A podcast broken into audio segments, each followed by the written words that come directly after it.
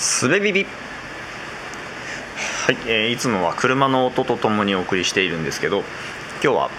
えー食洗機の音が鳴ってますね。はい。家におります。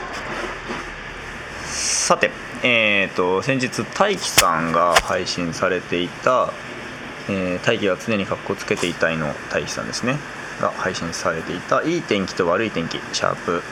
7シャープ0072いい天気と悪い天気についてえー、と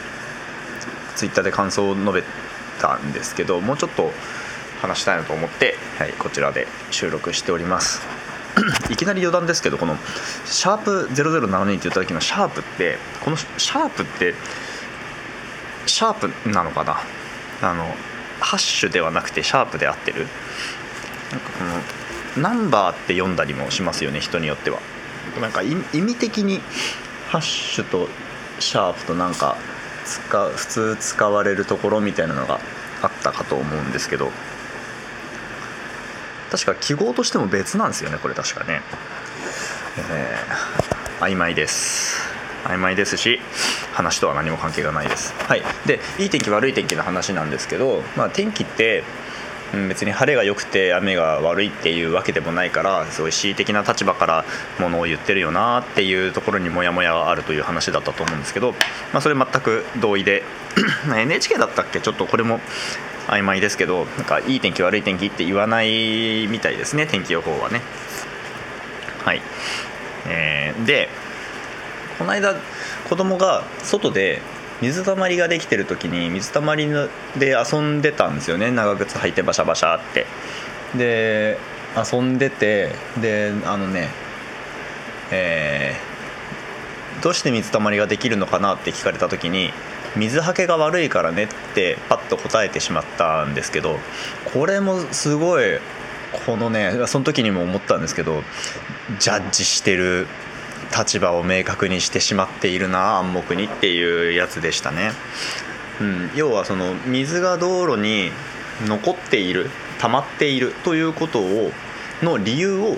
言うために水はけが悪いという言葉を使うと、えー水がたまらないのがいいことで要は水はけが良いことが良いことであるという立場に立ってしまってものを言ってるわけですよね。まあ、言ってるわけですよね。というかそうそうでもないのかもしれないんだけど、まあ、少なくとも言葉の上ではね、うん、水はけっていうものについていい悪いという表現で、えー程度の高さを表現していると。うん、でこのじゃあ、えっと、どう言えばいいのかっていうと水たまりがいいとか。でこれはこれで、まあ、あの普通に聞いて意味わかんねえよっていうのも問題なんですけど、まあ、これはこれで水がたまる方が良いという立場に立つので、えっと、反転するのもあんまり得策ではなさそうというかまだモヤモヤは残るよなというのがありますよね。うん、で、えーどうすればいいんだろうねってさっき妻と話してたんですけどうんとなんで水が溜まるのかなって聞かれた時に水が溜まりやすい土地だからだよとか、え、とここはアスファルトじゃなくて土だからねとかなんかそういううんとまあ要は理科とか科学とかっていう立場視点からものを言うとえー、と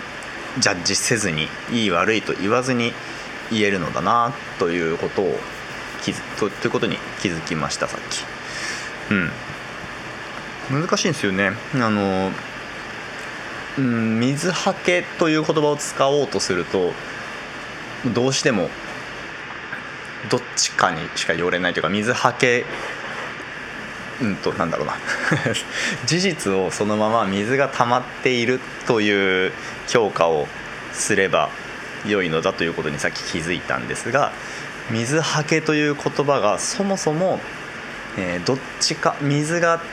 えっ、となんだろう。水というものははけるもの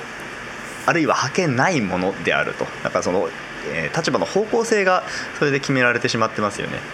なんかそういうところにおそらくこの言い悪いっていうことっていうのの本質的な違和感の種があるんじゃないかなって思いました、うん、だから言葉としていい悪いを使うことっていうの自体への違和感というのはまあ表層としてはあるんだけども、えーそれ以前にうん。と いい悪いで言える立場というものが、えーそもそも違和感の種なのかなみたいなことですかね。さあだんだん迷い込んできました。座って話す、えっと、家で座ってパソコンの前で話すっていうのがあんまり慣れてないからなのか話がわけわかんなくなりがちですね。同じこと何回も言ってる気がする。うん。って感じかな。はい。じゃあ今日はこんなところでありがとうございました。